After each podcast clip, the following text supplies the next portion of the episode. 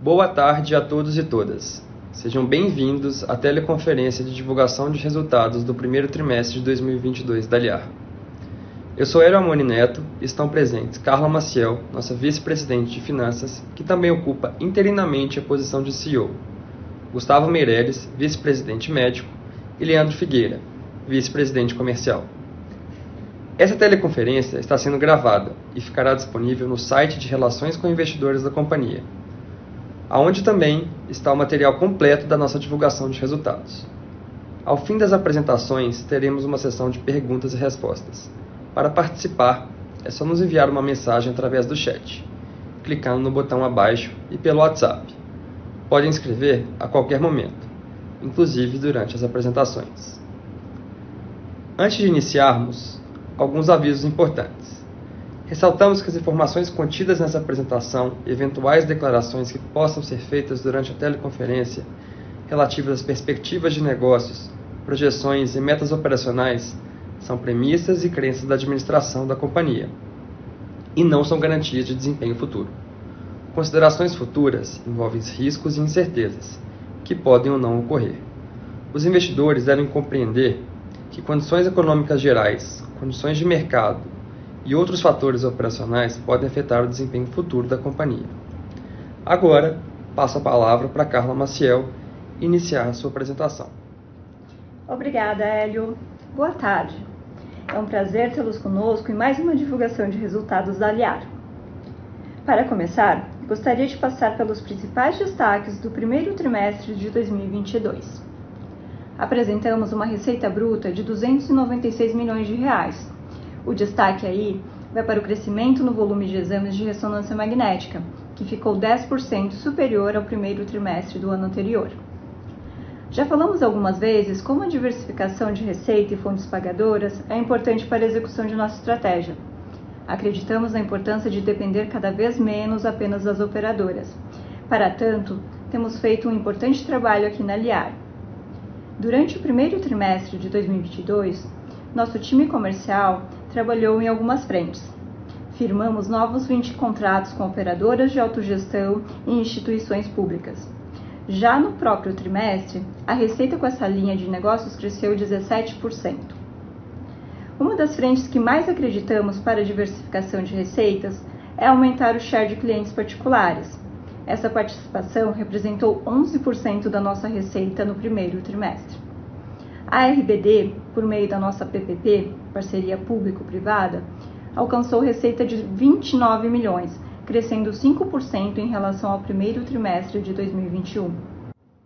Apresentamos margem bruta de 1,6 pontos percentuais superior ao primeiro trimestre de 2021, alcançando 31,3% de margem, e EBITDA de 47 milhões, 48% superior ao mesmo período do ano passado.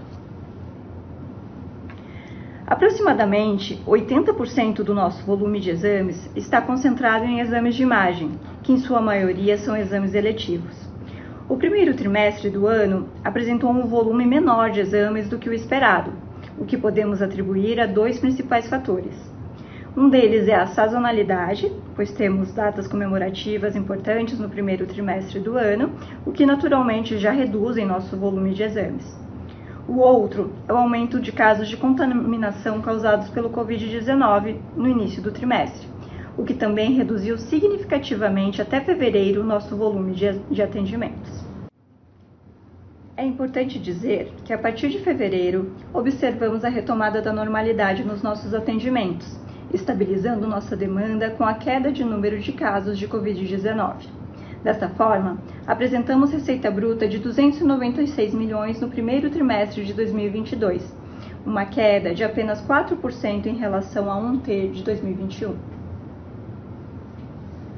Nossa receita com exames de análises clínicas foi de 53 milhões de reais.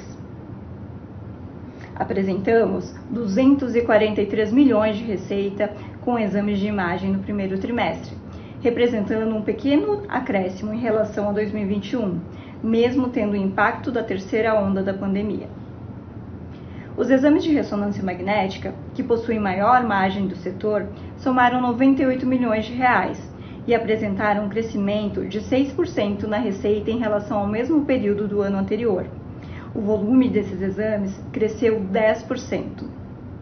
Passando agora para EBITDA, no primeiro trimestre, o EBITDA apresentado foi de 53 milhões. Isso mostra uma redução de 27% em relação ao mesmo período do ano anterior.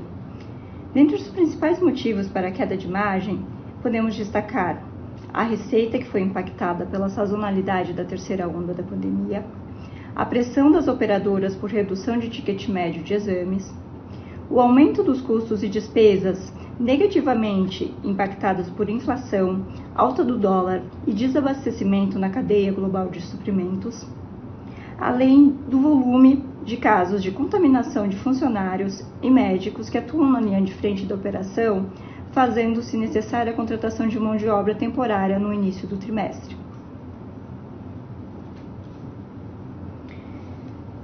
Falando de resultado líquido, no trimestre apresentamos um prejuízo de 15 milhões de reais. Como citado anteriormente, esse resultado foi impactado por uma receita inferior, acrescida de pressão de custos e aumento de taxa de juros.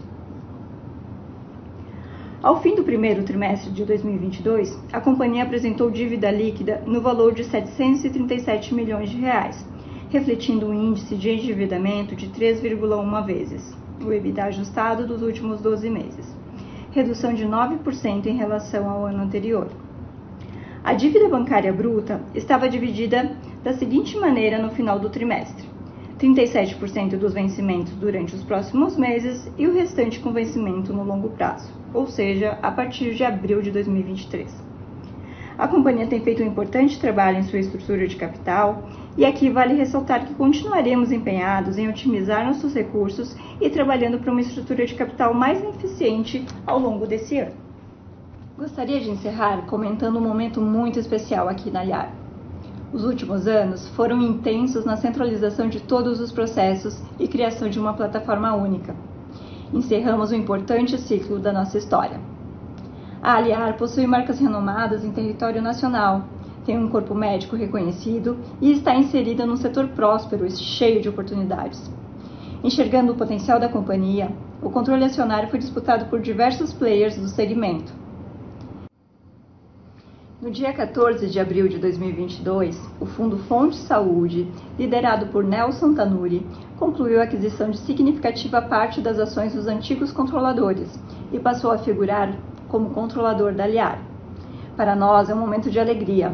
Nelson Tanuri é conhecido por vários cases de sucesso em diversos setores da economia e já sinalizou que vem com uma agenda de inovação importantíssima para nós.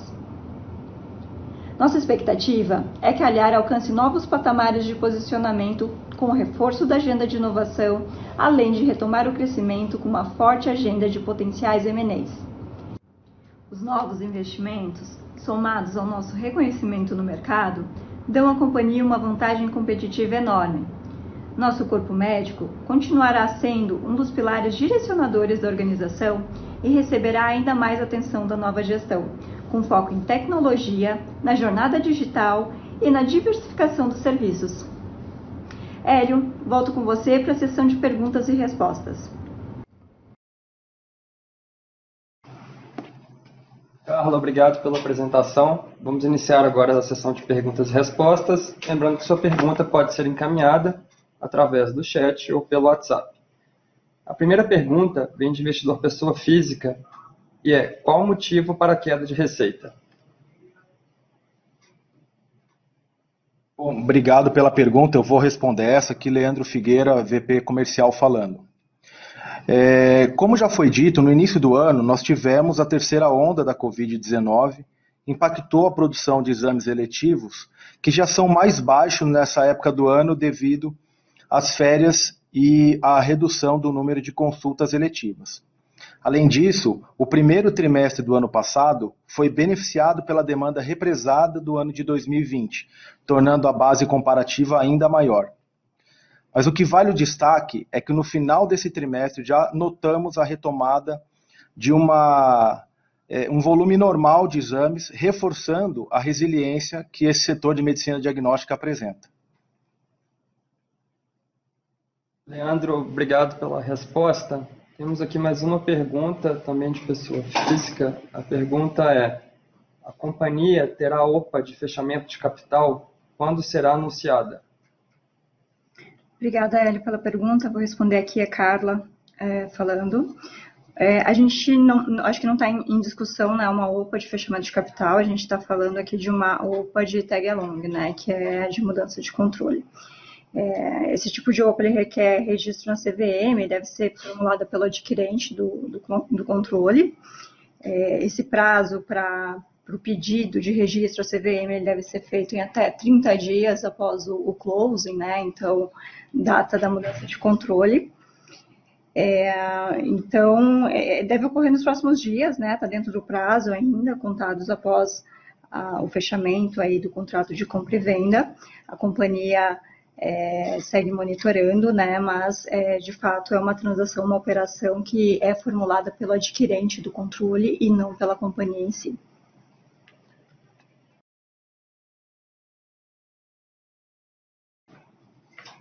Mais uma pergunta recebida de investidor pessoa física. A pergunta é como está a governança da companhia com a alteração do controle. O novo controlador sinalizou alterações e diretrizes. O que muda de fato? Ótimo. É, vou responder essa aqui também. É uma boa pergunta, né? Então, mudança de controle, vem aí esses questionamentos, né, de, de mudanças, é, às vezes, é, bruscas, né, na, na, direção da companhia, o que não é o caso, tá? A gente tinha e tem, né, um planejamento estratégico muito bem é, mapeado, que a administração continua seguindo. É, temos um novo conselho, né, que agora também tem a participação de, de representantes né, do, bloco, do novo bloco de controle, que com certeza vem adicionar expertise e uma visão estratégica para esse conselho. A gente continua trabalhando junto, com certeza revisando as frentes do negócio, vendo novos produtos, outras formas de expansão e crescimento de longo prazo, e com essa visão né, de, de investimento na companhia mais forte. Então, a gente está muito otimista com a visão e a perspectiva de futuro para a companhia.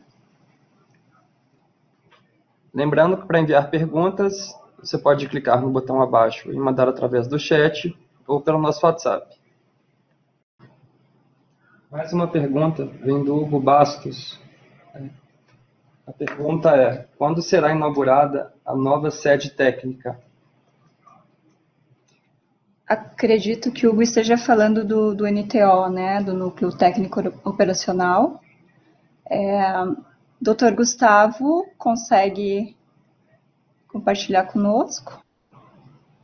Sim, boa tarde a todos. Essa é uma ótima pergunta. Agradeço. Aqui quem fala é Gustavo Meireles, sou vice-presidente médico da companhia. Nós não temos ainda o prazo exato para a nova sede do núcleo técnico operacional, mas podemos dizer que a companhia tem total interesse numa operação completa de análises clínicas, desde o momento de coleta, triagem e execução dos exames. Então, continuam os nossos planos superativo aqui para esse ano.